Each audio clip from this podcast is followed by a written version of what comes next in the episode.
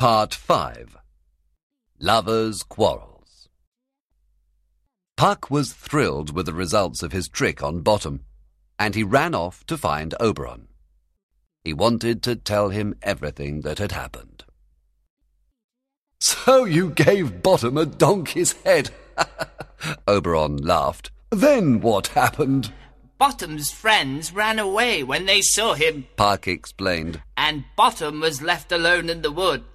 He started singing, and the noise he made woke Titania. As soon as she woke up, she saw him, and she. She fell in love with him, cried Oberon with pleasure.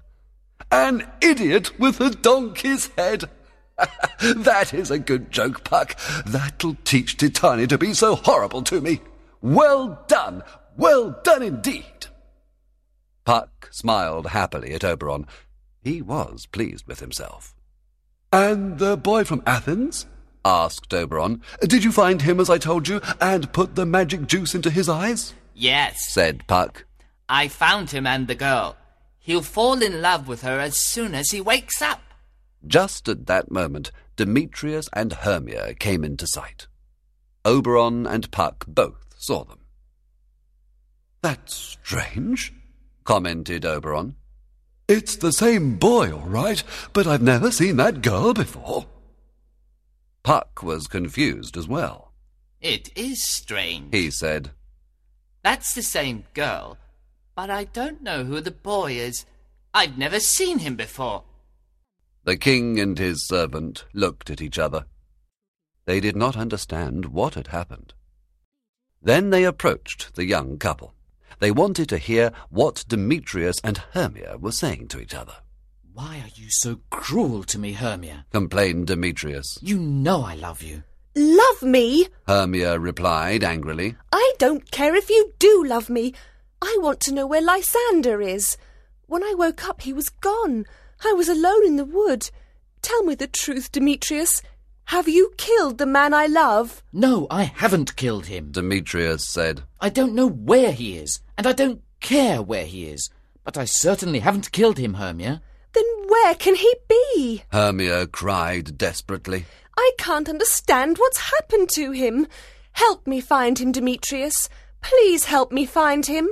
And if I do help you, Demetrius asked. what will you do for me, Hermia? Remember that I love you. Hermia was very angry with Demetrius now. Leave me alone. She cried. Can't you understand that I hate you, Demetrius? Just leave me alone. Hermia ran away through the wood. There's no point in following her now. Demetrius thought. It wouldn't do any good to speak to her just now. I'll rest here a while, and then I'll look for her when she's calmer. Perhaps she'll listen to me then. He lay down on the ground, and in a few minutes he fell asleep. Oberon and Puck were surprised by what they had heard. Neither of them spoke. Then Oberon pointed angrily at his servant. Now look what you've done, he said.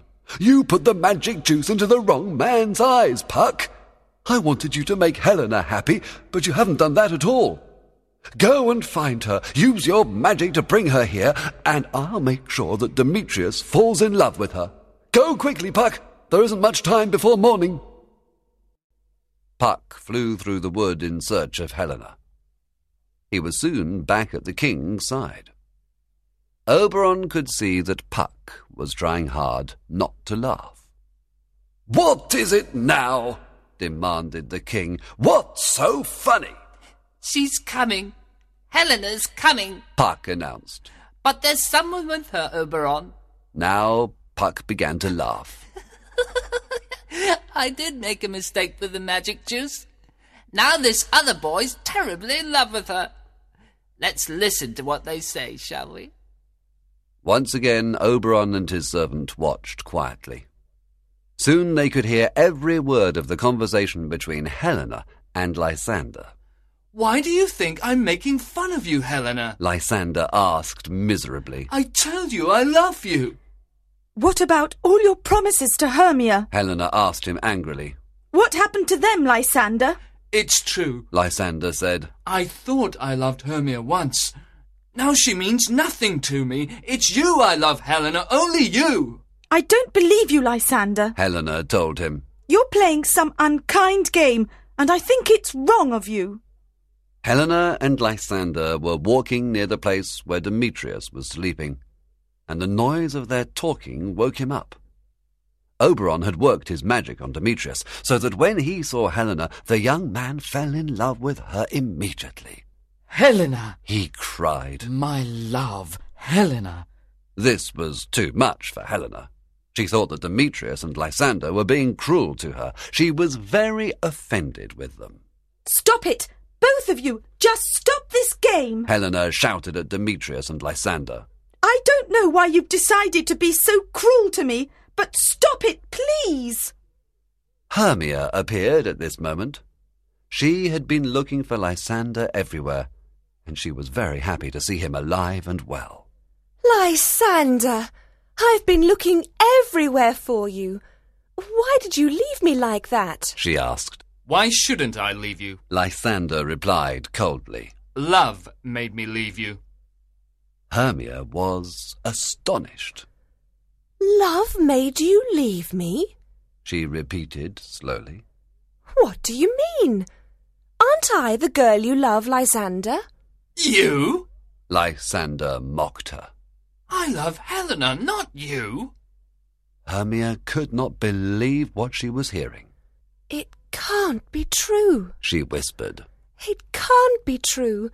Last night you loved me, and now you say everything is changed, and you love Helena? Helena interrupted the conversation between Lysander and Hermia. Now she was convinced that all of her three friends had joined together to mock her, and she was angry and offended. I would never have thought it of you, Hermia. She said, What made you turn against me and make fun of me like this? We've always been such good friends. Why are you treating me so badly? I don't understand you. Hermia told her. What do you mean, Helena? You know very well that Demetrius and Lysander are both in love with you. Helena said. Why have you made them both pretend to be in love with me? What kind of cruel game are you playing? I still don't know what you're talking about. Hermia replied. That's right. Make fun of me, all of you. Helena shouted. I know now that you all hate me. I won't stay here to be the victim of your cruel jokes. Then Lysander and Demetrius began to argue with each other. You ran away from Athens with Hermia. Demetrius said. Stay with her. I love Helena. You wanted to marry Hermia. Lysander said. There she is. Take her and be happy. I love Helena now. They looked at each other fiercely, and Lysander reached for his sword. Demetrius then reached for his sword as well. The two young men wanted to kill each other. Stop it! Stop it, both of you! Hermia shouted. She ran to Lysander and held onto his arm. Lysander was now furious with Hermia as well as Demetrius. Don't touch me! Get away from me! I hate you! Hate me? How can you say that you hate me, Lysander? Get away, I tell you! Lysander repeated, and he pushed Hermia angrily. Then it's true? She asked him. It's really true that you don't love me any more, Lysander? And you're in love with Helena? Yes, it's true. Lysander said. Now leave me alone. Hermia turned to Helena. She was very pale and angry. You! She cried. I thought you were my friend, but you've stolen Lysander from me. I hate you! Oberon knew that the four young people would soon begin fighting, and he decided to interfere. We must use some more magic, Puck, he said. If we don't do something, they'll really hurt each other. He thought for a moment. Then he gave his orders. He told Puck to make the wood very dark and to put a thick mist everywhere. Then he told his servant to go to Lysander and Demetrius in turn. They won't be able to see anything in the mist, he said. When you go to Lysander, pretend to be Demetrius. Tell Lysander that you want to fight him. He'll follow you. Then go to Demetrius and pretend to be Lysander. Tell him the same thing and make him follow you in a different direction. You can keep them apart that way. Oberon told Puck to make the young men chase after him until they became tired and fell asleep. Once they're asleep, he said, I'll use the magic juice to put things right. I'll make Lysander fall in love with Hermia again. When they all wake up, they'll remember what happened here as if it had all been a dream. While they're all sleeping, I'll go to Titania and make peace with her. Puck carried out Oberon's orders very carefully. He prevented Demetrius and Lysander from fighting, and soon all the young people were safely asleep in the wood.